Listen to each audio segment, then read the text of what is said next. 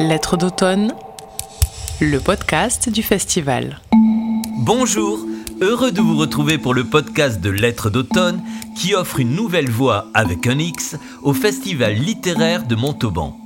Cette première saison se fait l'écho de l'édition 2020 de notre manifestation, une édition exceptionnelle où Lettres d'automne devait célébrer ses 30 ans en recevant trois invités d'honneur autour du thème à la croisée des langues, littérature française d'ici et d'ailleurs.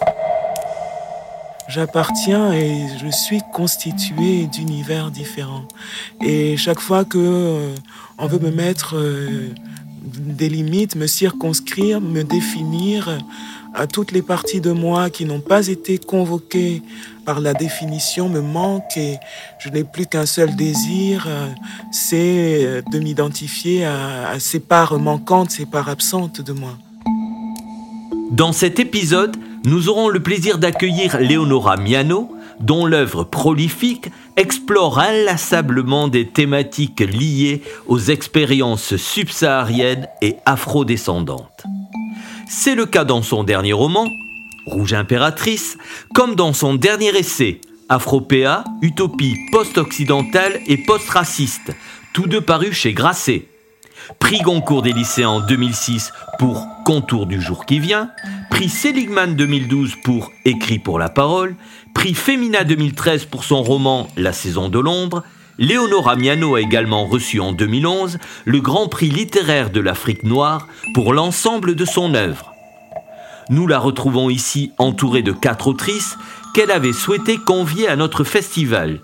Écoutons-les dans ce dialogue à cinq voix où il sera tout à la fois question de Faulkner, de Shakespeare, de Simone de Beauvoir, de jazz, d'une nouvelle maison d'édition, de la liberté d'écrire là où l'on ne vous attend pas. Et nous recevrons pour terminer un très beau cadeau. Leonora Miano nous offrira la lecture d'extraits de passage, une série inédite d'instantanés de la vie togolaise qu'elle a saisie au printemps 2020 durant la période de confinement planétaire. Lettres d'automne, le podcast du festival. Bonjour Léonora Miano. Bonjour. Vous vous trouvez à Lomé, au Togo. Nous sommes à Montauban et nous sommes heureux de pouvoir dialoguer avec vous. Et pas simplement avec vous, puisqu'au fil de cet entretien, nous allons retrouver les quatre autrices que vous aviez invitées pour le 30e anniversaire de Lettres d'automne, qui hélas a dû être annulé. Je parle donc de Gaël Octavia, de Sophia Awin, de Salomé Berlemont-Gilles et d'Aminata Edara. Vous pouvez pour commencer nous expliquer ce choix? Ah, euh, écoutez, euh, des, coups de cœur euh, de nature très, très différente. je m'intéresse évidemment à euh, la, production littéraire euh, française contemporaine. Donc, euh, beaucoup d'auteurs m'intéressent, jeunes, moins jeunes, hommes, femmes. Et le choix n'a pas été facile, mais pour cette édition de Lettres d'automne, puisque j'étais parmi les invités d'honneur la seule femme, j'ai décidé d'inviter principalement euh, des femmes. Et je les voulais plus jeunes que moi pour euh, partager euh, avec ceux qui me font l'amitié de, de, me lire depuis toutes ces années, bah, partager mes, mes intérêts, mes, mes coups de cœur ou mes envies de suivre voilà, des auteurs plus jeunes que moi, dont j'aime euh, les qualités, auxquelles je trouve quelque chose, que je trouve toutes euh, euh, brillantes et très, très singulières. Voilà. Donc je les ai choisis. oui, je les, je les ai choisis selon des critères à la fois sensibles et intellectuels. D'accord. On peut dire en tout cas que votre travail les a beaucoup marqués. On les a interrogés notamment à ce sujet. Alors par exemple, commençons avec euh, Aminata Edara. Je suis quelqu'un, son livre, au détour d'une page, on trouve un personnage qui lit, ou qui plutôt va lire, habiter la frontière. On lui a demandé pourquoi, parce qu'on imaginait que derrière ce personnage, il y avait Aminata elle-même. La raison pour laquelle j'ai cité Habiter la frontière dans mon roman, je suis quelqu'un, c'est que hum, c'est le premier essai euh, de Léonore Amiano que j'ai lu. Euh, ce recueil de conférences m'a vraiment impressionné, euh, m'a inspiré, surtout l'idée d'identité frontalière, de cette notion de frontière comme lieu de rencontre, d'échange et d'influence mutuelle, même si entre deux pays dont un est en train de dominer l'autre. Donc cette idée aussi qu'on est changé par la rencontre euh, quoi qu'il en soit, et qu'on soit des dominants ou des dominés, euh, voilà, on est changé par la rencontre et euh, profondément, et ce changement crée une relation. Et donc dans mon roman, il y a des personnages qui sont fortement euh, influencé par l'histoire, donc par la rencontre, en l'occurrence euh, de la France avec le Sénégal. Et Estelle, notamment, était. Euh, c'est un personnage qui, a du mal à, comprendre son mal-être. Et, sa mère, donc, lui conseille de lire ce livre parce qu'elle se dit que Estelle, en le lisant, elle trouverait des réponses peut-être à ses questionnements, des pistes de réflexion. Elle se sentirait moins perdue. En tout cas, moi, je l'ai inséré parce que c'est ce que cet essai a fait dans ma vie et dans mon roman aussi, c'est qu'il m'a donné, euh, comment dire, il a mieux structuré ma pensée. Il m'a vraiment euh, éclairé, euh, m'a poussé à, faire d'autres recherches, m'a donné aussi des clés pour ouvrir des portes et personnelles et sociétales. Donc on va dire qu'il m'a calmé et apaisé. Donc pour moi c'est important de, l'insérer dans mon livre. C'est un beau compliment ça. vous le vivez comment? Vous le recevez comment? Ah, avec euh, alors euh, avec gratitude, mais aussi avec une, une certaine euh, une certaine angoisse parce que quand on est tellement aimé, quand, quand, on a tant compté pour les personnes, on ne peut plus que les décevoir. Qu'est-ce que je peux faire aujourd'hui? Voilà, je, je, ne peux plus que décevoir Aminata et je dois dire que puisqu'on est entre nous et qu'on se dit tout, euh, elle m'a envoyé, Aminata, euh, son roman euh, quand il a paru, hein, euh, avec un, petit mot qui me disait effectivement, voilà, l'importance pour elle de, mon travail, et ça m'a complètement paralysée. J'ai mis presque un an à le lire, parce que je me suis dit, mais alors si cette jeune femme que je ne connaissais pas du tout à l'époque, puisque c'était son, son, premier roman, euh, elle m'aime tellement, enfin, en tout cas, mon travail compte tellement pour elle, mais alors, si moi, je n'aimais pas son livre. Ah oui. mais, mais oui, ça peut arriver. J'avais peur de. voilà, de pas. Ça n'a pas été le cas. Non, ça n'a pas été le cas, mais je me suis protégée longtemps de, de, de, d'une éventuelle euh, déception parce qu'il avait euh, tellement de, son petit mot était euh, euh, comment dire plein de vitalité d'enthousiasme. Il débordait c'était vraiment comme quelqu'un qui, qui vous serre très très fort dans ses bras et qui vous dit merci d'exister. Et si cette personne voilà ne vous séduit pas autant c'est un peu triste quoi cette rencontre qui qui ne se fait pas donc je me suis protégée longtemps de ça. Et alors vous allez peut-être poser la, vous poser la même question à propos de Salomé Berlemont-Gilles, dont on a lu le roman Le premier qui tombera. À elle aussi, on lui a demandé si votre travail avait nourri le sien. Alors le travail de Léonora, bien sûr qu'il a nourri le, qu'il a nourri le mien, et je pense que c'est c'est comme toutes ces inspirations qui en fait sont, sont pas très discrètes parce qu'elles cherchent pas à l'être. Euh, c'est assez clair euh, dans le travail de la langue, dans euh, dans la densité d'écriture euh, également parce que dans l'œuvre de Néonora c'est c'est pas qu'une histoire en fait. C'est pas qu'une histoire et c'est pas qu'un monde c'est pas qu'un style. C'est je, trouve l'une des seules euh, l'une des seules auteurs et, auteurs qui réussit à, avoir tout un monde à chaque livre.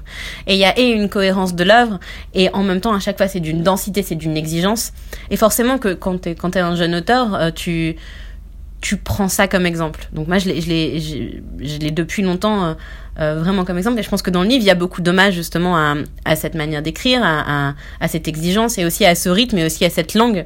Euh, quand on ouvre un livre de Léonora, on est directement dans un monde. C'est le genre de texte, si tu le prends, tu, sais que c'est elle. Et ça, c'est très rare en fait d'avoir une voix où c'est plus qu'une histoire, où c'est plus que c'est plus que tout. En fait, c'est un objet singulier euh, qui, tient qui tient en lui-même et, c'est très impressionnant.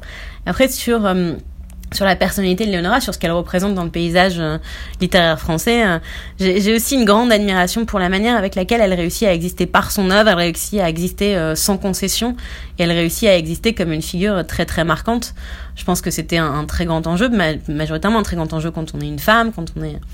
Et, moi j'ai beaucoup d'admiration pour cette, cette aura de force qu'elle a en fait. Euh, et donc voilà, je suis très très heureuse d'être d'être sur ce projet, enfin sur cet entretien euh, à sa demande, parce que pour moi c'est une, très grande reconnaissance euh, et sans en avoir beaucoup besoin de sa part, c'est quelque chose qui me touche beaucoup et qui, qui donne un vrai souffle. Et vous, Léonora Miano, si vous deviez citer des, des grandes figures dont votre propre travail s'est nourri, d'abord, est-ce que ce seraient des femmes particulièrement ou ça importe peu? Non, mais je voudrais dire quelque chose sur Salomé, c'est qu'elle ne sait pas à quel point elle est puissante. Je n'avais pas idée hein, de, ce qu'elle vient de dire. Je me suis fait envoyer son livre parce que j'ai vu qu'il sortait euh, chez Grasset, j'ai vu l'argument du livre et je me suis dit, je veux lire ça. Et j'ai été scotchée, elle est brillantissime, cette jeune femme. Quelle puissance déjà, quelle finesse, quelle intelligence. Et surtout, elle ne s'est pas posé la question de sa légitimité à raconter une histoire avec des personnages guinéens qui se passent pour partie en Guinée. Et j'aime cette liberté, c'est vraiment un auteur. C'est vraiment un auteur de fiction, c'est ça. Et son livre m'a profondément réjoui je me suis demandé comment on pouvait faire ça déjà si jeune. Je, n'aurais pas pu à son âge, je ne pense pas. Donc je la félicite beaucoup, je suis très admiratif, j'attends la suite. Alors, pour ce qui est euh, de, de mes influences, euh, non, elles ne sont pas euh, nécessairement féminines et je ne sais pas d'ailleurs si je peux parler vraiment moi de mes influences parce que je ne suis pas capable de dire dans quelle mesure euh, les auteurs que j'aime lire, que j'ai aimé lire, euh, m'ont influencé. Je pense que c'est pas mon travail à moi. Je peux simplement dire quels auteurs ont été importants euh, et le sont encore. alors il y en a beaucoup, mais les deux grands, les deux principaux, euh, vraiment pour ce qui est euh, de la littérature en tant que art, ce sont les deux William, Shakespeare et Faulkner, qui sont pour moi, voilà, les très grands auteurs euh, de littérature. Shakespeare, ce que je trouve, c'est le travail du personnage sur ces personnages qui sont qui échappent à leur espace parce qu'ils sont des archétypes. Je n'ai jamais lu, j'avais lu tout Shakespeare à l'âge de 13 ans, et à aucun moment je n'ai eu le sentiment, l'impression, l'idée que ces personnages étaient des blancs. Je me suis jamais dit ça. Jamais. Parce que ça n'a ça n'a pas de pertinence. En dehors de la pièce Othello, dont les ressorts ont à voir avec la couleur du mort, en dehors de cette pièce-là un peu particulière, ça n'existe pas. Et donc, très tôt, vous apprenez que, en fait, les livres vous racontent quelque chose qui est au-delà de l'espace, au-delà de la culture, au-delà du temps, et qui est partagé par tous, qui nous traverse tous, qui nous appartient à tous. Ça, j'apprends ça chez Shakespeare. Chez Faulkner, ce qui m'a intéressé, ce qui m'a happé, c'est euh, euh, une dimension de l'imaginaire faulknerien qui a à voir avec l'audace d'inventer le monde. Euh, Faulkner est classé comme un écrivain presque régionaliste. Hein. Moi, je l'ai découvert en première année de faculté dans mon cours de littérature, le cours s'intitulait Littérature du Sud des États-Unis. Et donc, bien sûr, littérature du Sud des États-Unis, il y a William Faulkner, euh, des auteurs comme euh, Eudra Walty, euh, Flannery O'Connor. et donc, c'est un genre comme ça, la littérature du Sud des États-Unis. Mais William Faulkner, à partir de ce sud, invente un univers qui est bien sûr ce sud qu'on reconnaît, mais qui est euh, d'abord le monde que Faulkner crée. Et il devient Dieu. C'est l'auteur, euh, l'auteur des, des Murges qui ose euh, inventer un univers et te dire comment ça marche dans cet univers. Libre à toi d'y reconnaître ton monde. Et d'ailleurs, ton monde y est, y est présent puisque le monde faulknerien est un monde humain. Donc, on va s'y retrouver. Mais ce qui fait avant tout, c'est ça. Et cette euh, capacité à décider qu'on va, voilà, on va nommer, on va nommer l'univers. Et je fais ça beaucoup, ce qui désarçonne euh, souvent mes lecteurs qui voudraient que j'écrive textuellement que le, livre se passe en Afrique et plus précisément au Cameroun et, et, encore plus précisément dans telle ville du Cameroun et je ne fais jamais ça.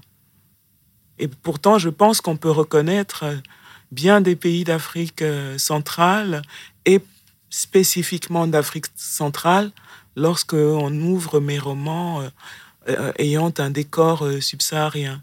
C'est Faulkner qui m'a donné la liberté de décider que dans tel désastre éteint, on n'écrirait jamais Paris, mais que on parlerait de l'intramuros de la ville. voilà, il m'a, il a, il a décadenassé l'espace pour moi et m'a permis de, voilà, de ne pas me sentir euh, enfermé dans des, euh, euh, des, des, des, limites géographiques qui sont toujours pour moi trop restrictives parce que de fait, et que je le veuille ou non moi-même, j'appartiens et je suis constitué d'univers différents. Et chaque fois que on veut me mettre des limites, me circonscrire, me définir à toutes les parties de moi qui n'ont pas été convoquées euh, par la définition me manquent et je n'ai plus qu'un seul désir, euh, c'est de m'identifier à, ces, à, ces, à ces parts manquantes, ces parts absentes de moi. Et donc voilà, euh, William Faulkner, tout en étant très régionaliste, très américain, m'a donné le monde par sa manière de travailler la littérature. Très belle formule. Pour en terminer avec euh, les passerelles qu'on peut établir d'auteur à auteur, je voudrais que vous écoutiez à nouveau Aminata Dara, qui vous compare, mais vous allez voir avec nuance et subtilité, à une personnalité d'envergure. Écoutez plutôt. J'établis la passerelle entre Simone de Beauvoir et Leonora Miano tout en sachant qu'elle est euh, qu'elle est risquée. Mais ça m'intéressait de les rapprocher pour la simple et bonne raison qu'elles ont été pionnières dans ma vie à des moments précis. Et euh, j'ai trouvé qu'en fait, elles avaient beaucoup de choses euh, qui les éloignaient, mais aussi quelques points qui pouvaient les rapprocher. Et je pense que les deux sont très conscientes qu'elles passeront à l'histoire, c'est-à-dire qu'elles sont des personnages qui a euh, chez elle une, euh, originalité, euh, une originalité des contenus, de l'énonciation, de la posture. Et, je pense que hum, c'est pour ça qu'il y a une très grande attention pour la cohérence entre les, œuvres de fiction et les œuvres plus universitaires. elles sont des, des grandes chercheuses, des grandes érudites.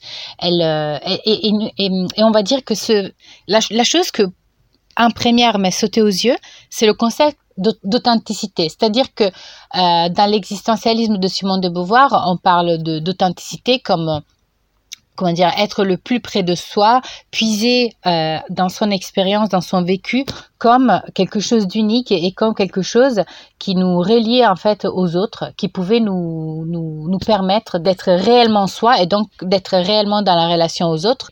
Et donc dans, dans Léonore Amiano, j'ai retrouvé souvent euh, dans ses personnages ou dans, dans ses essais euh, ces, ces, concepts peut-être énoncés différemment, mais en tout cas, euh, notamment pour l'authenticité, il y avait, il y avait cette, cette idée de s'enraciner euh, en soi et vivre pleinement son lieu et son époque. Comme des conditions pour euh, se libérer, pour être pleinement ce qu'on doit être. Donc ça se lie à son idée panafricaine d'une Afrique digne, souveraine et fière. Et donc voilà, c'est c'est certainement les deux utilisent ces concepts pour des libérations qui qui peuvent se retrouver mais qui sont parfois différentes. Puis aussi les deux essayent toujours de relier leur expérience euh, subjective à des théories. Euh, puis voilà, qu'est-ce qu'on peut dire aussi? Bah, C'est des femmes engagées, les deux. Elles se sont engagées euh, dans, plusieurs actions qui les ont menées à se lier à d'autres gens aussi. Euh, donc, euh, bon, après, c'est vrai que Simone de Beauvoir, elle était toujours associée à, Sartre, euh, elle était un binôme, on va dire, alors que Leonora Miano, elle est, plutôt un électron libre dans le sens où elle est elle se représente et c'est tout. voilà. Je pense que je sais pas, j'ai j'ai pensé que c'était c'était des, des choses qui pouvaient les, les rapprocher, en tout cas dans, dans ma construction de de, de, leur, euh, ouais, de leur personnalité, dans, dans ce que j'ai pu comprendre euh, le fil des années en les lisant les deux. Un vrai sujet de thèse qu'elle nous fait là, Aminata. elle, est, elle, est, elle est passionnante et j'espère que, j'espère que rien qu'en l'écoutant euh, là, pas parce qu'elle parle de moi et de, et de Beauvoir, mais par l'énergie qu'elle dégage, parce qu'on peut aussi entendre dans sa langue euh, qui euh, convoque d'autres langues. On entend une autre langue dans la langue française euh, d'Aminata et d'Ara, comme on peut lire une autre langue dans, dans, dans, son écriture du français, ce qui lui donne une, une poésie euh, tout à fait euh, singulière. Euh, j'espère qu'on a envie de la lire, parce que si on n'a pas envie de la lire après l'avoir entendue là, c'est qu'on n'aime pas les livres et les auteurs. En quelques mots, même si ça doit être difficile, mais vous réagissez comment à ce parallèle entre Simone de Beauvoir et vous-même? Je me dis qu'elle va, elle va réussir à me faire lire Beauvoir. Je l'ai jamais lu. C'est pas vrai? Je non, je ne l'ai jamais lu parce que depuis toute jeune, je, fais un blocage sur le titre Le deuxième sexe. Ah oui. Je, je ne me, j'arrive pas à me projeter là-dedans. J'ai pas été élevée comme ça. Moi, j'ai été élevée par une maman qui disait euh, que euh, la femme était le sommet de la création. Ma mère disait ce, ce genre de choses. La femme est le sommet de la création la femme est le sexe fort. Et donc, euh, je n'ai jamais lu voilà, les, les, personnes qui, qui, vous expliquent que, que, les femmes sont des sujets dominés, parce que je n'ai pas été construite comme ça. Et que j'ai du mal, que ce soit en tant que femme ou en, en tant que personne noire, à me définir à travers l'action négative d'autres sur moi. Et je pense que Aminata l'a très bien compris quand elle dit Léonora se représente. C'est un peu ça. Oui, électron libre, dit-elle. c'est un peu ça. Oui, il faut être un peu casse-cou aussi pour euh, se dire que euh, on va, on va conserver, qu'on va continuer à, à, mener ce projet de, création d'une maison d'édition en Afrique subsaharienne francophone au milieu d'une pandémie qui terrasse la planète. Mais il faut être euh, voilà, il faut, être un peu... Euh, Parlons-en, si vous voulez, de, la maison d'édition que vous avez fondée. Je vous laisse en prononcer le, le nom et à nous l'expliquer. C'est les, éditions de Quilombo Publishing. Évidemment, ça, ça me ressemble puisque nous publions en français et que la maison porte quand même ce nom-là, bah, bah, parce que c'est moi qui l'a créé, qu'est-ce que vous voulez? Et que, et que j'ai pas réfléchi à ça au moment de, de lui choisir un nom. Je voulais lui choisir un nom qui soit signifiant. Euh, le quilombo est un. Alors, quilombo est un mot euh, euh, avec cette orthographe-là, Q-U-I, est un mot brésilien, on dira même afro-brésilien, qui désigne un village, une communauté fondée par euh, des personnes euh, s'étant euh, libérées de l'esclavage et ayant donc constitué au sein de cet espace qui s'appelle le Quilombo une société alternative. voilà, une société qui à la fois se préserve du monde colonial, qui l'affronte, mais qui aussi, en son sein, invente des modalités relationnelles différentes, des structurations différentes, des questions de hiérarchie, par exemple, de pouvoir. Qui, qui, reconfigure ces, ces, questions-là de, de, pouvoir et de grandeur. Euh, donc c'est ça le Quilombo et c'est cette, cette, idée que je voulais euh, convoquer et euh, pour voilà pour inventer une pas une nouvelle façon de faire des livres, mais signaler un petit peu le type de contenu qu'on voulait avoir ici, souligner aussi voilà la démarche euh, elle-même, je ne suis pas censé faire ça en ayant mon profil, en étant euh, euh, cet écrivain très célébré, très récompensé. Je suis censé jouir de mes acquis, surtout rester à ma place d'objet célébré fêté et, ne pas prendre de tels risques. Mais bon, je, suis quelqu'un qui a envie de faire des choses. Je suis quelqu'un qui, qui imagine euh, voilà, des, des, possibles et qui a euh, envie de les réaliser. Et je serais malheureuse, même si je me casse la gueule, au moins j'aurais tenté de le faire. Et, je pense que l'aventure aura été belle, quoi qu'il arrive, de se dire qu'on va, à partir de ce continent qui reste quand même le plus méprisé, c'est ici qu'on attendait l'hécatombe hein, du Covid, ici et nulle part ailleurs. Euh, voilà, et ben à partir d'ici, nous allons produire des contenus, du sens, de la beauté, et puis on va, on va envoyer ça au reste de la planète, quoi. Voilà, moi j'ai envie de faire ça.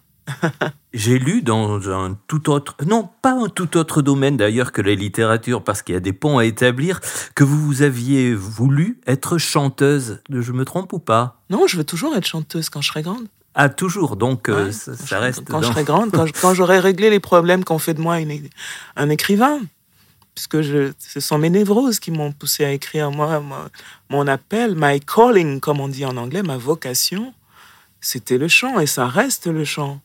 Quand je suis bien, je chante tous les jours. J'ai besoin de chanter. Mais la musique, elle se retrouve dans vos livres et pas simplement les vôtres, puisque on a posé la question à Sophia Awin, hein, qui a écrit Rhapsodie des oubliés. Est-ce qu'un livre, ça s'écoute? Pour moi, oui, euh, un livre, ça s'écoute. Euh, c'est vrai que dans l'œuvre de Leonora Miano, il y a des références au jazz, il y a des références à la musique ancestrale. Euh, c'est, c'est, en fait, c'est une œuvre assez tellurique, assez proche aussi de, de, de, de, de ces ponts euh, historiques qu'on, qui ont eu lieu pendant 400 ans de, de, de traite transatlantique, etc. Donc c'est vrai que il y a vraiment un, je dirais, dans, dans les passerelles qu'on peut faire entre son, son, son, son grand travail et mon début de travail, euh, cette envie de raconter aussi le, le, monde par les sons. Quand j'appréhende en tout cas euh, des textes, souvent je les entends. Euh, ça m'arrive de lire à haute voix. Ça m'arrive quand j'écris de relire quasiment tous les jours les, les, sons et les mots à haute voix parce qu'en fait pour moi, un texte qui ne qui ne sonne pas à l'oreille ne sonnera pas dans dans la dans la transmission qu'on aura faite euh, ou l'appropriation qu'on aura faite un futur lecteur.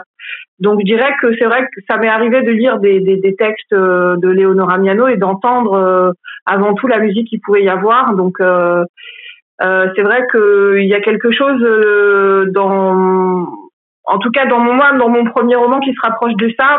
Peut-être aussi du jazz du free jazz.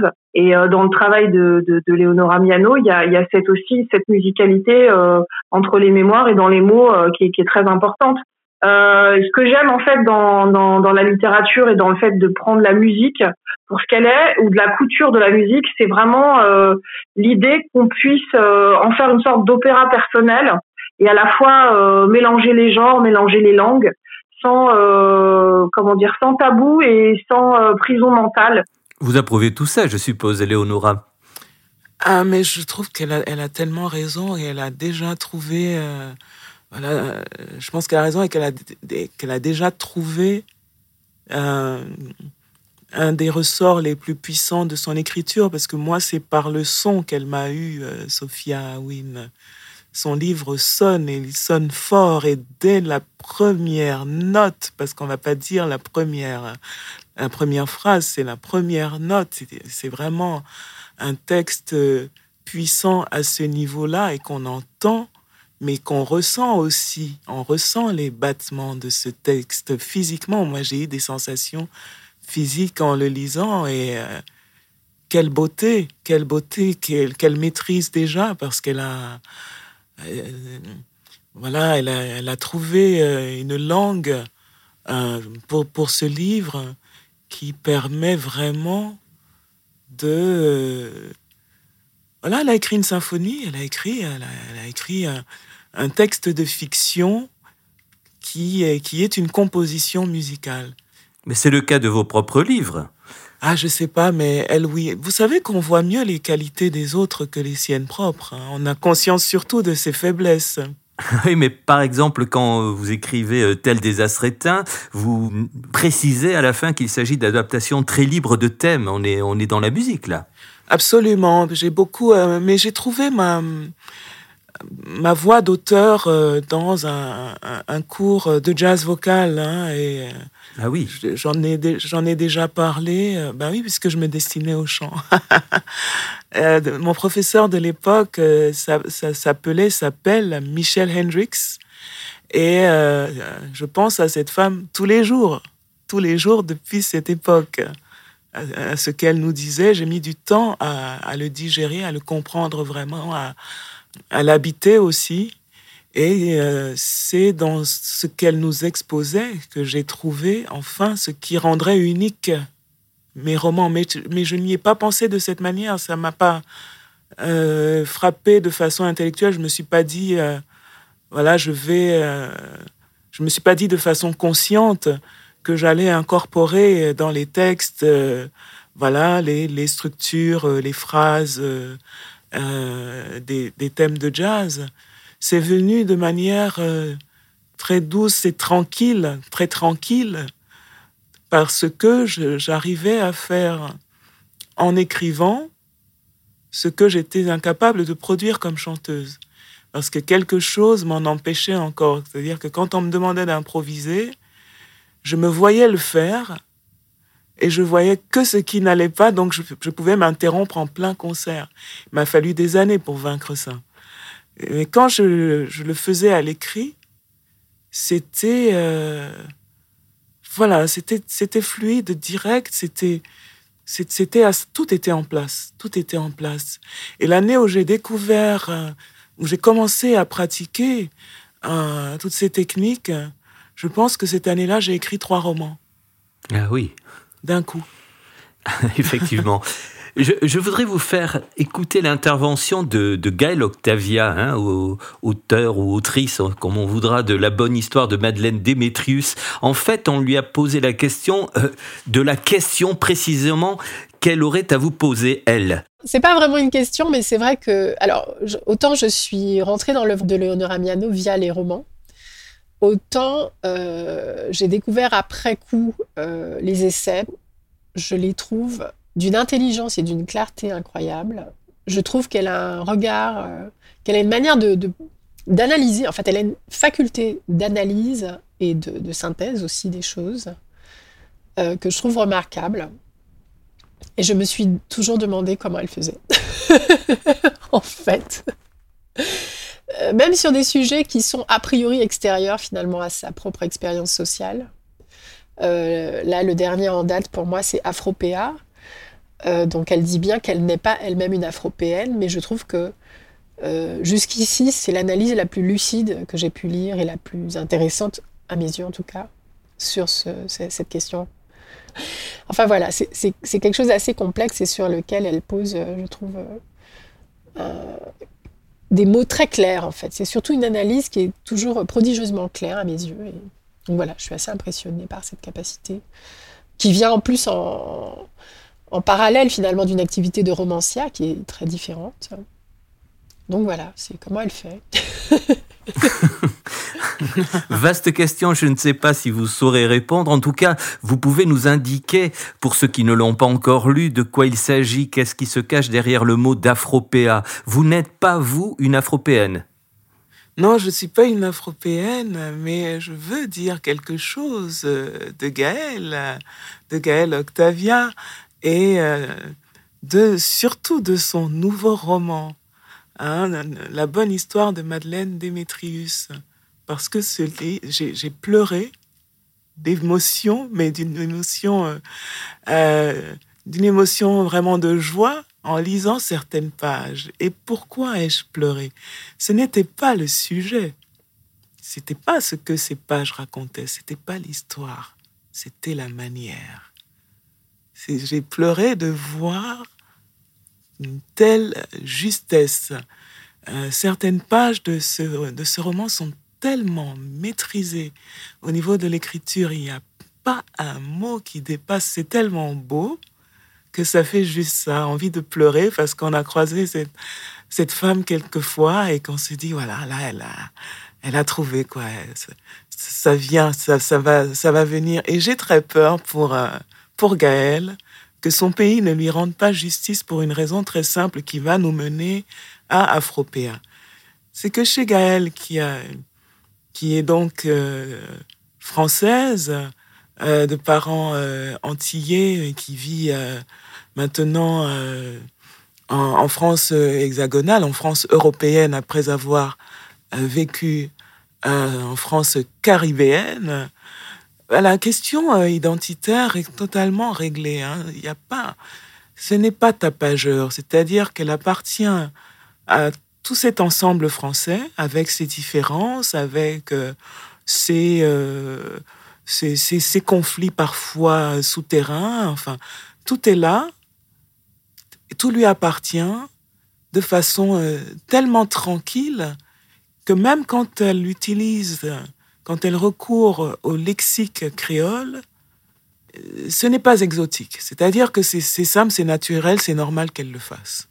Et donc, ce n'est même pas écrit avec l'accent créole.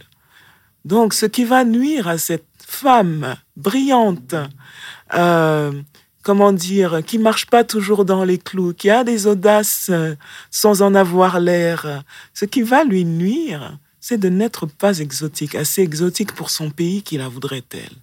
C'est d'être tellement française de ces deux bords euh, de France différents, mais de, les avoir si bien mariés en elle que euh, la, question ne se pose pas. D'un auteur antillais en France, on attend les Antilles. On attend que ça se voit, que ça s'entende, que ça, euh, voilà, que ça résonne d'une certaine manière et que surtout ça aborde certains sujets. Et euh, elle va décevoir cette attente. Mais elle en comblera tellement d'autres si on aime les livres, si on aime les personnages, si on aime la langue. Parce que c'est ça qui est beau dans ce nouveau roman, c'est la langue. C'est son, son travail sur la langue. La langue est d'une précision. Si vous aimez le français, lisez et vous allez pleurer comme moi. Voilà, de joie à la beauté de, à la beauté des phrases. Et je, disais que ma remarque sur euh, la question identitaire pleinement résolue euh, chez Gaël nous menait à Afropéa, qui est un terme qui euh, réunit Afrique et Europe pour constituer euh, non pas un territoire euh, physique, euh, mais un espace qui peut être demain un espace politique, qui est aujourd'hui un territoire humain, un maillage humain qui est composé par toutes les personnes européennes qui ont une ascendance africaine subsaharienne et qui ne veulent pas congédier les apports de cette ascendance et qui habitent aussi de manière euh, très tranquille euh, et euh, apaisée leur appartenance à l'Europe et aux cultures européennes. Donc Afropéa, c'est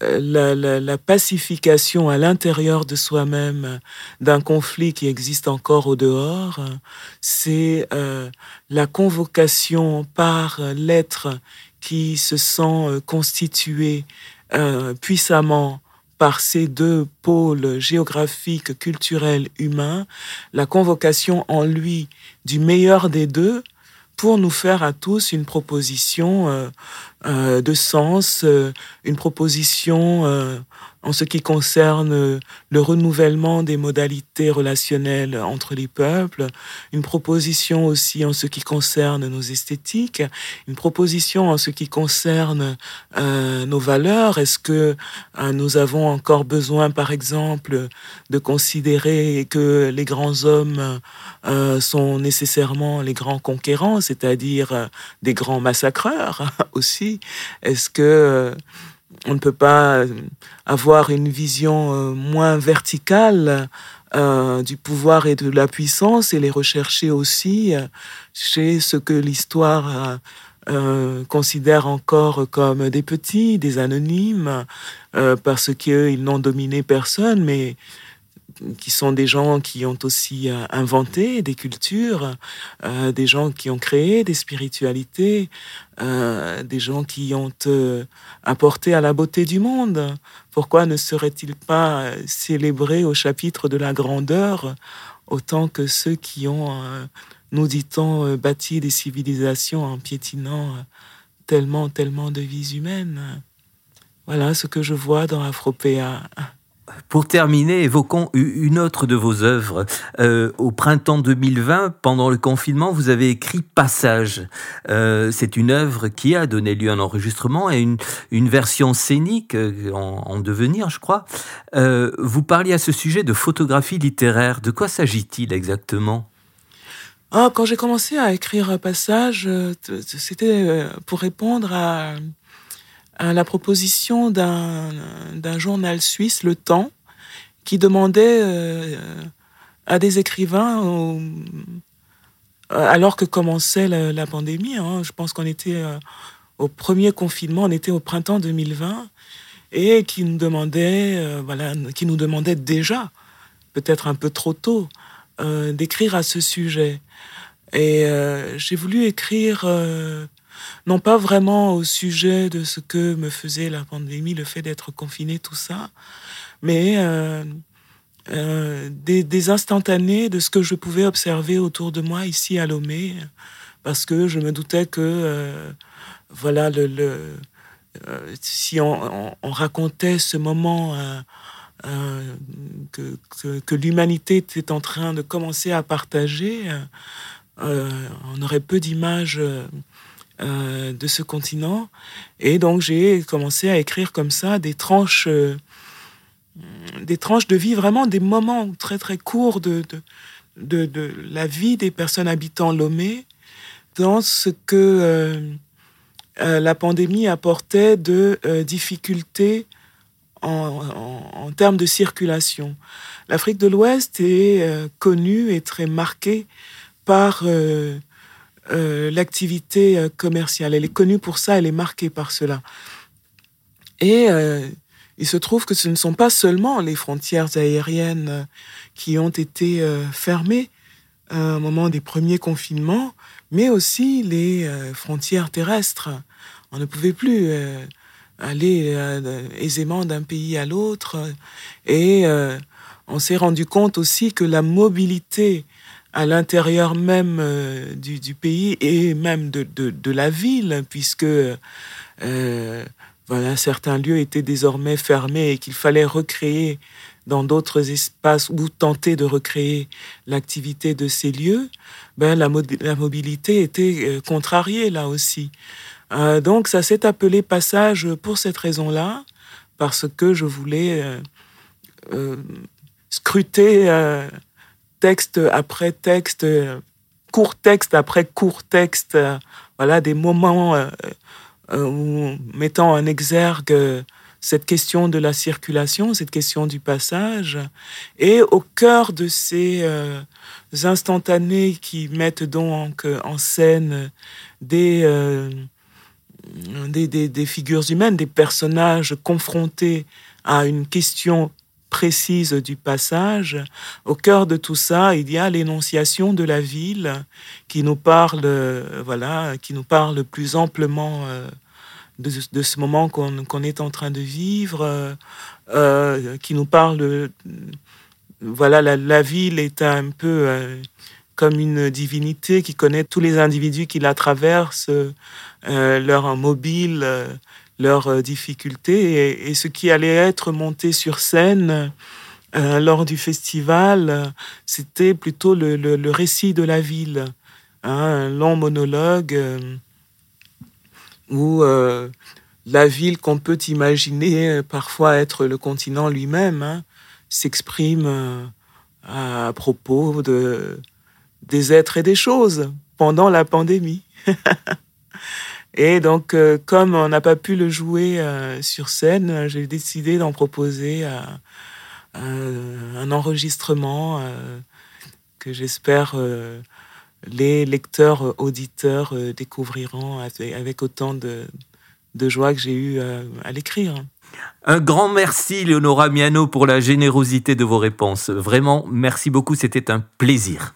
Merci de votre invitation et j'invite vraiment les lecteurs, les amoureux de la littérature à découvrir Aminata Idara, Gaël Octavia, Sophia Aouin et Salomé Berlémont-Gilles. Elles sont brillantissimes. Elles vont vous ravir.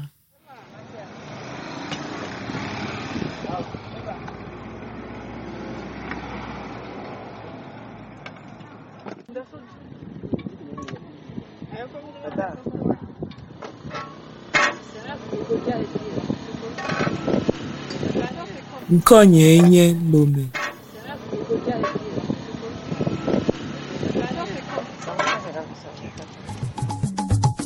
ne miate ŋu aʋu aʋa na coronavirus dɔlélia agbenɔnɔwo dza ɖe koe nyaza minɔ asi ediedi kple adzalɛ alo mianɔ tisi me atike zam atsɔ nɔ asi tutum mikpe alo miŋe le abɔgoligo takuvi si wotsɔ tutuna mitia ne miza ɖeka ede be miatsɔe aƒu gbe enumake nenye be ame ɖe le dɔlélia lém ma nenɔ aƒeme eye wòaƒo ka to nɔba sia dzi alɔfa ɖeka wui ɖeke.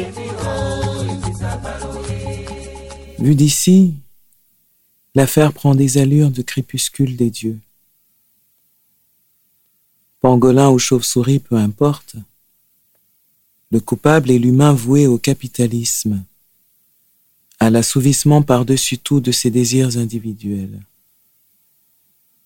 Le responsable est le propagateur de la religion du consumérisme mondialisé, qui traverse la planète en quête d'ouvriers toujours moins chers, de clients toujours plus nombreux, de dépotoirs toujours plus distants de ses propres terres, afin d'y enfuir ses déchets impérissables.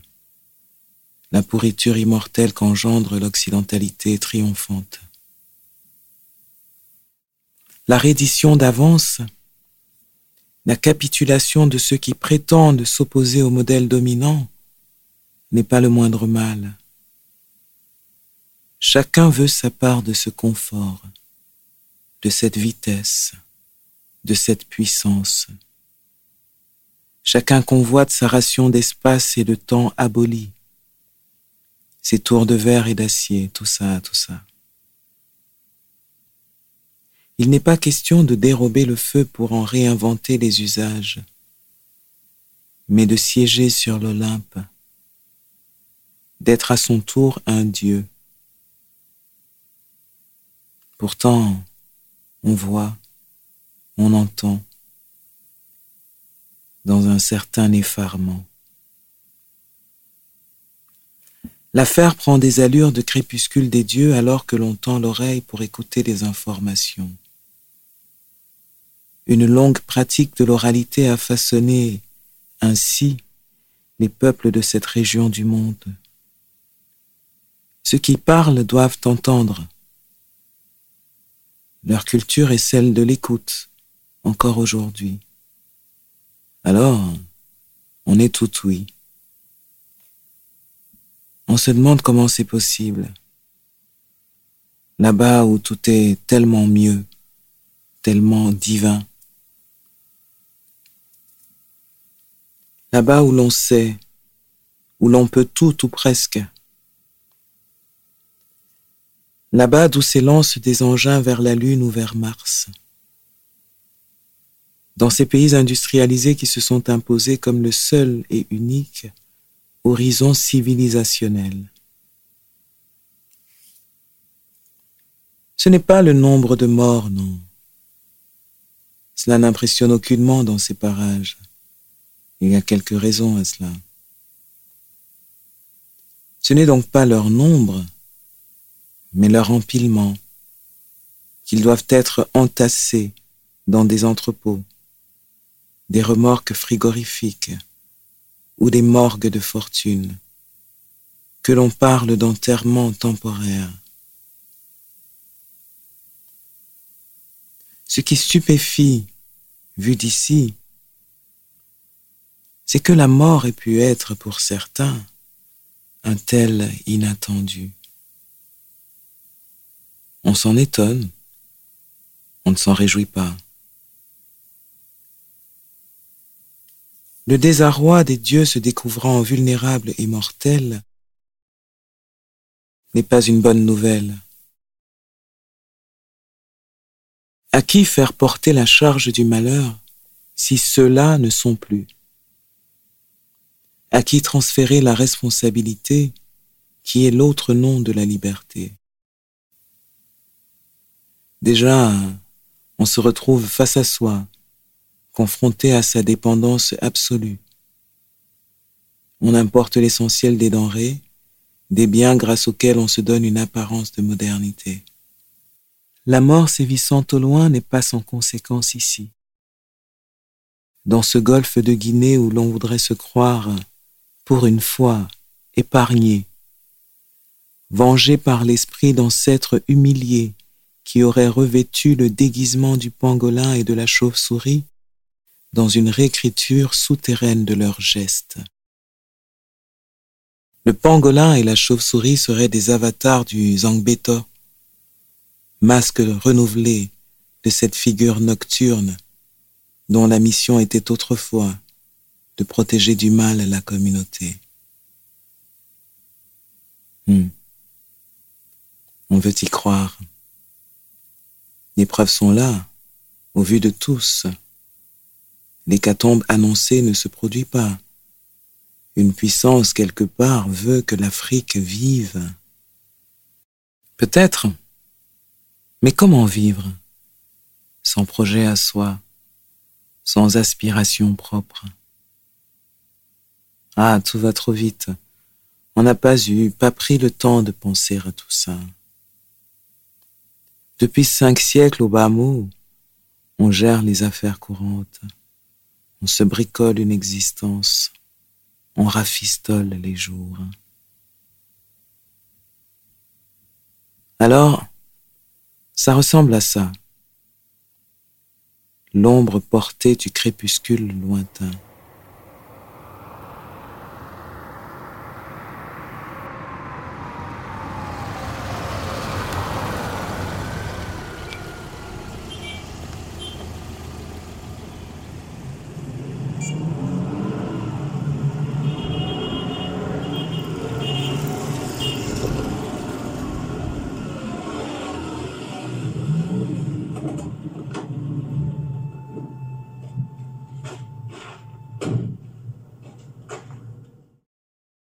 Les plaques d'immatriculation jaune d'une vieille guimbarde rafistolée de partout. Elles indiquent qu'il s'agit d'un taxi. Ils sont légions qui me roulent sur les flancs. Ils transportent le passant mais oublient qu'eux aussi sont portés. La ville est comme la terre. On vit en elle et par elle, mais on oublie son existence. Depuis que les noms pangolin et chauve-souris désignent la propagation de l'un des nombreux mots du capitalocène, les mesures dites barrières s'imposent. Garant un instant son véhicule le long d'un trottoir, le chauffeur adresse un salut à l'agent municipal commis pour lui délivrer un ticket. Une sorte de droit de circuler une taxe journalière d'un montant de 150 francs CFA dont il faut s'acquitter si l'on conduit un taxi. Après avoir prononcé l'échange des salutations matinales, Ndi, Ndi apemeto, Wole, Deviodoa, Odo. Le chauffeur lance, sur le ton de la boutade, que le nombre de passagers autorisés a diminué à cause de la maladie des Blancs. Mais le montant de la taxe est resté inchangé. Il voudrait demander où est la justice, mais s'en tient à ces mots. L'agent n'est pas d'humeur à plaisanter. Il porte sous le menton l'objet appelé masque ailleurs et cache-nez ici. Le soleil n'est pas encore haut dans le ciel, mais de grosses gouttes de sueur perlent déjà à son front. De sa main poisseuse, et tient une liasse de petits bons de couleur orange, le fameux laisser-passer. Son quotidien n'a rien d'enviable. La voiture sans âge s'ébranle. Un des trois passagers maximum désormais autorisés s'enquiert de l'appellation maladie des Blancs, nonchalamment imposée sur la tête des morts de toute nationalité dont on parle ces jours-ci. Le chauffeur ne tergiverse pas. Ici, au Togo, les rares cas connus viennent de l'étranger ou de ceux qui vivent dans son voisinage, d'une manière ou d'une autre, ceux qui prennent sans arrêt l'avion pour là-bas, au point de ne plus être d'ici que dans l'attente du prochain vol. Mais ce n'est pas tout. Ce qu'il faut voir, ce que lui voit et qui crève les yeux, c'est que ces gens se sont détournés de Dieu. Cette maladie est le châtiment de ceux qui permettent aux hommes de coucher avec d'autres hommes, aux femmes d'épouser d'autres femmes. Sa voix atteint un pic de lui-même insoupçonné. Ils font l'homosexuel. Dieu n'aime pas ça.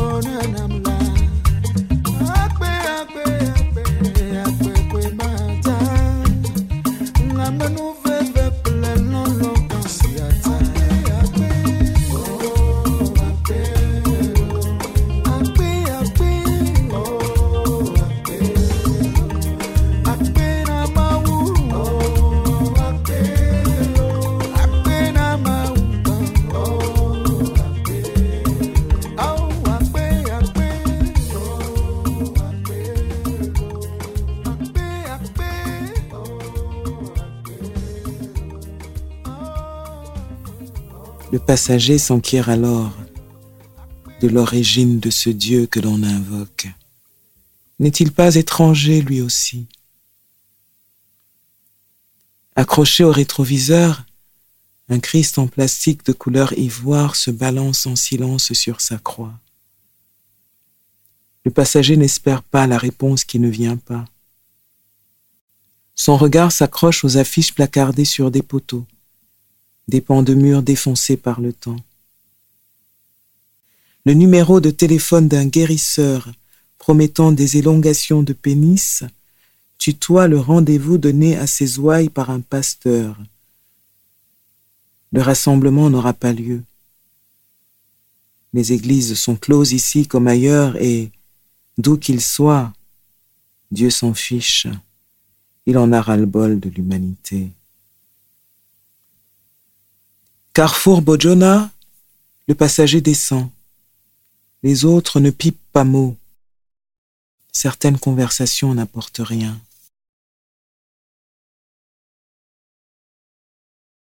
En direction du centre, mes artères sont désertes. Pour une métropole subsaharienne, c'est-à-dire un lieu grouillant de monde jusqu'au cœur profond de la nuit, le terme est approprié. Quelques gamins cherchant la pitance du jour se précipitent au feu rouge pour laver le pare-brise de rares automobiles. Peine perdue. Sans un regard pour eux, on repart au vert. Je n'ai plus aussi bien respiré depuis longtemps. Peut-être depuis ce que l'on qualifie de fondation, pour parler du temps où les humains constatèrent mon existence.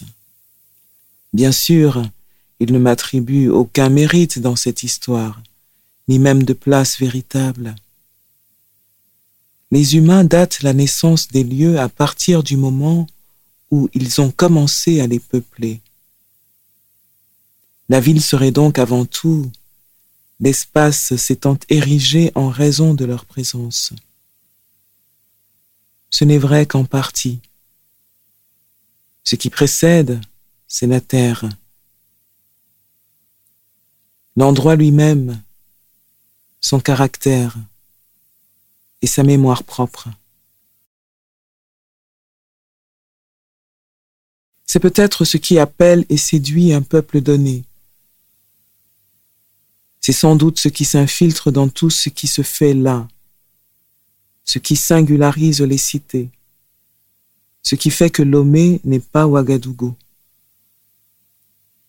Ce ne sont pas seulement les gens, c'est la terre, sa sensibilité, son histoire. De moi on dit Lomé la belle. Je n'ai pas cette prétention, mais laissons-les dire. C'est encore eux que cela flatte. Confinés dans leur villa où ils télétravaillent, les nantis ne sortent plus. Leurs deniers manquent aux petits commerçants, à tous ceux qui vivent au jour le jour de la vente au détail de produits divers. Leur fièvre consumériste tempérée par la crainte de la maladie autant que par les consignes du gouvernement, les bourgeois se consolent à l'idée de vivre une expérience similaire à celle de leurs homologues à travers le monde. Les liaisons aériennes interrompues pour une durée indéterminée ne leur laissent que ce moyen de communier avec les leurs disséminés aux quatre coins de la planète. La salle de sport au matériel défectueux, outrageusement oxydé par l'air marin, ne les reçoit plus. Tenue par un migrant européen, elle maintenait le lien avec la civilisation. Les rayons des supermarchés se vident. Les denrées importées, sans lesquelles la vie semble inconcevable, se raréfient à vue d'œil. On remplit cave à vin et congélateur. Ni l'une ni l'autre ne craignent les sautes d'humeur de la compagnie d'électricité. On dispose d'un générateur dernier cri. Plus que jamais, on se cramponne à son abonnement au câble et à Netflix. Surtout, surtout ne pas être éjecté du monde connu.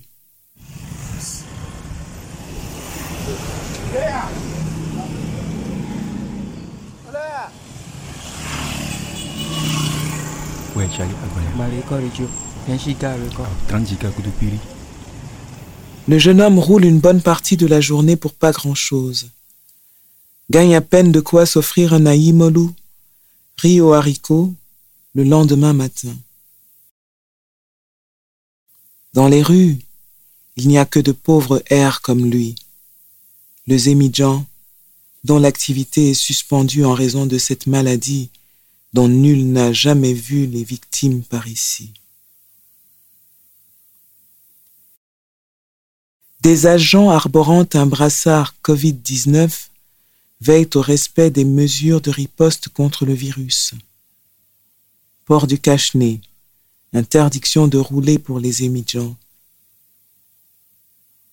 Sa moto, qui lui sert à transporter les citadins démunis, économes ou simplement pressés, est son gagne-pain. On a bien annoncé la mise en place du programme de solidarité Novici, l'attribution d'une aide par le gouvernement, mais il n'y croit pas une seconde. Pendant les trois mois que durera l'état d'urgence, 20 000 francs CFA doivent lui être versés sur son porte-monnaie électronique. Le système de mobile money s'est mis à bugger le jour même de son lancement, saturé par les demandes il ne tentera pas sa chance. À quoi bon? Ce qu'il veut, ce qu'il attend de la vie, ne se trouve nulle part ici. Il se sent comme en transit dans son propre pays. L'objectif, le seul, est d'en sortir. Lassé de tourner en rond, le jeune homme met pied à terre devant un restaurant de plage. Il n'y a là qu'un serveur écrasé par l'ennui. Un transistor diffuse une chanson à message. Le rythme est entraînant. Mais le jeune homme à cette heure se passerait bien de la leçon de morale que lui assène le chanteur. Ce n'est pas lui qui refuse de travailler. Déjà avant le crépuscule des dieux, le jour ne se levait plus par ici.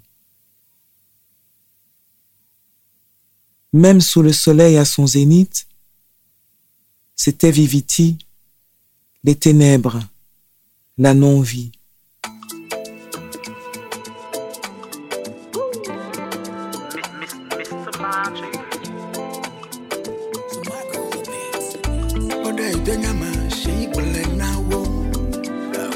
náwó lò ẹ sọ fún wa. gbọ́dọ̀ ìjọ́nyàmẹ̀ amẹ́ríkà ìbílẹ̀ náwó sọ fún wa pé iṣẹ́ lè nìyàn. òmùtí láwọn tọ́pù tán ó làkú Range Rover. Mm. I say I need to move the benign door mapleo desivivia ekayedane vebiade bayɔ seyi bagblẽ na wo ebudzuli abuta wodo abusa be kpame kaka gbɔgbɔ dzake nɛ ade bayɔ seyi gblẽ na wo ɔnanyi to axome gbedɔ ɖe ma wo bɔ dzeɖeka dze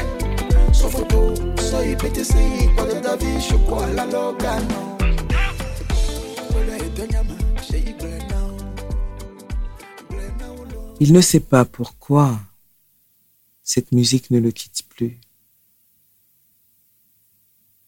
La nuit tombe. Le jeune homme s'est enfoncé dans mes entrailles, mes voies sinueuses, pour rejoindre l'Egbasito, un village situé au nord-ouest. Dans la poche droite de son jean, un comprimé de tramadol, le dernier quand il l'aura gobé, quand les effets de l'opioïde se seront dissipés, il n'y aura que lui face à l'abîme. Pour le moment, il n'y pense pas.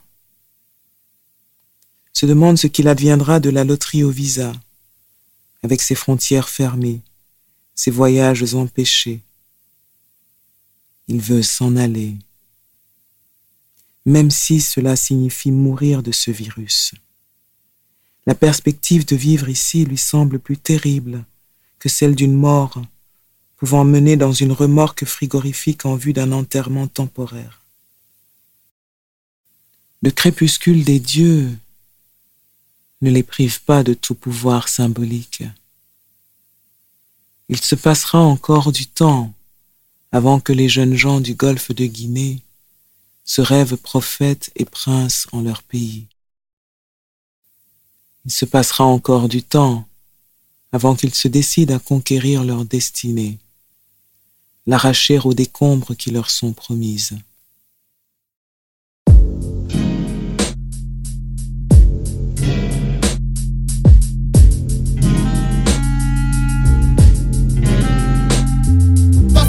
gade Yon e bekame mou vay nou So sinyale. Yon e bekame mou vay nou So sinyale. Yon e bekame mou vay nou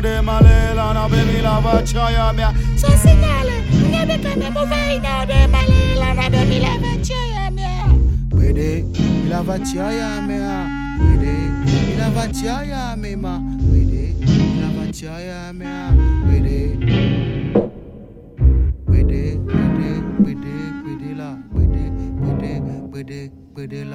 Vous venez d'écouter Passage, texte de Leonora Miano, une création originale enregistrée par l'autrice au studio Colibri à Lomé. Réalisation et bruitage, Rodrigue Bello. Les détails des musiques sont à retrouver en description du podcast.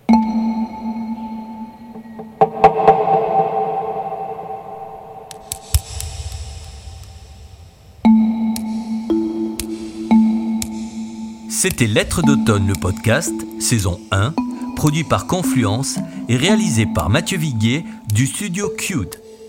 Entretien Torresillas, musique du générique Alexis Kovachevski. Nous remercions vivement l'ensemble des partenaires qui soutiennent le festival Lettres d'automne. Vous pouvez retrouver les autres épisodes de Lettres d'automne le podcast sur toutes les plateformes d'écoute et sur confluence.org et vous pouvez également suivre la programmation de Confluence en vous abonnant à notre lettre d'info. N'hésitez surtout pas à commenter et à partager ce podcast sur les réseaux sociaux. À bientôt!